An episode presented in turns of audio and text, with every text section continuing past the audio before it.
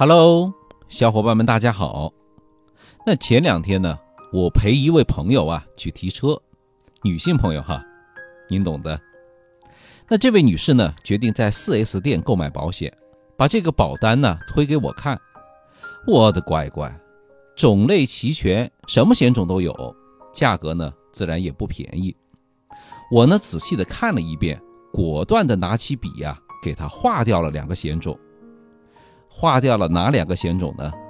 一个是玻璃险，一个是划痕险。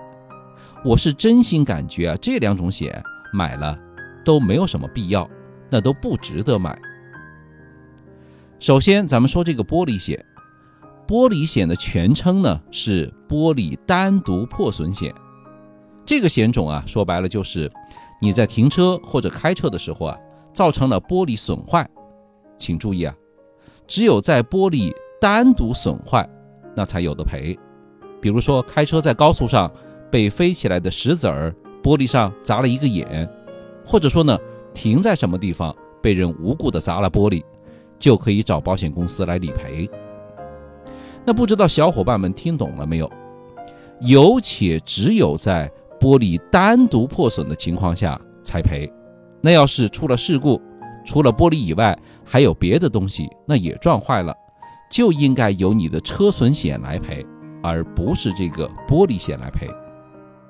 那如果你没上这个玻璃险，当你早上起来发现自己的汽车玻璃被哪个混蛋给砸了，怎么办呢？呵呵，开车时急刹车造成的，脑袋惹的祸啊！记得找一个身高差不多的朋友来当挡箭牌哈。另外呢，这其中啊还有两种选择：进口玻璃和国产玻璃。那您如果按照进口玻璃投保的话，保险公司呢就按进口玻璃的价格赔偿；如果选择国产玻璃投保，那么保险公司呢就按国产玻璃的价格赔给你。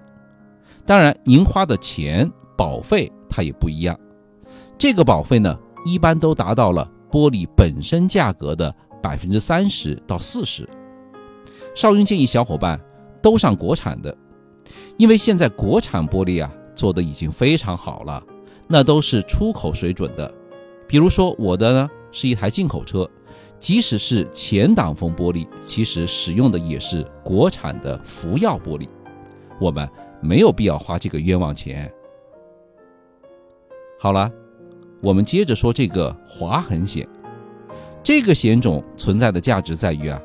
你的车没有出现交通事故，只是车漆方面的单独损害，比如隔壁老王家的熊孩子小王用钥匙呢把你的车划了一圈，那么就不能够通过车损险来维修，可以通过这个划痕险来进行重新喷漆。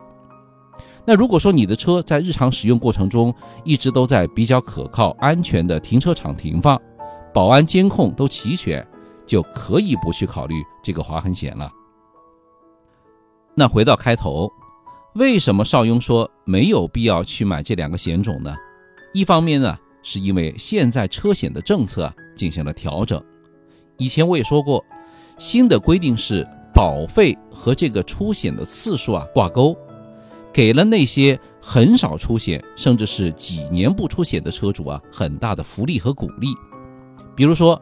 你一年没有出过险，打八点五折；两年没出险，打七折；三年没出过险啊，就能打到六折了。那没搞明白的小伙伴呢，可以去我的那期《少英说交通车险重大变化》，不知道每年亏几千，赶紧补课。那在这种情况下，车主每一次出险呢，都值得斤斤计较了。一台普通的家用轿车一年的保费为五千块计算。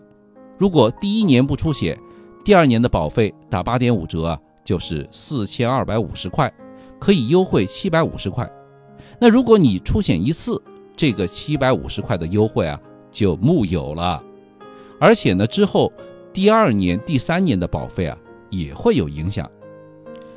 所以啊，如果你使用了玻璃险或者划痕险的话，就算出险了，那对于你下一年的保费影响啊就非常大了。另一方面呢，在维修市场上啊，车窗玻璃和划痕喷漆的维修价格啊，并不太高。二十万以内的普通品牌车窗玻璃呢，通常也只有两百块钱一块左右。那喷漆呢，也只有三百块钱一副。即使是 4S 店，你就算它价格翻番吧，一般呢也不可能高过七百五十块。所以啊，不报保险啊，我们自己去修反而更加划算。总之呢，邵用的结论呢，就是玻璃险、划痕险这样的小额保险，对于咱们普通家用车来说啊，完全是得不偿失。而且呢，在发生小的剐蹭事故的时候啊，也不要轻易的动用你的保险，咱们好好的计算计算，可能自己去解决反而更加省钱呢。邵雍说交通，您开车养车用车的好帮手，记得关注和转发哟。另外呢，后面还有一个加入我们 QQ 群的方法，在这里我们可以说安全、聊汽车、品生活，一起来玩吧。好了，我们下期再见。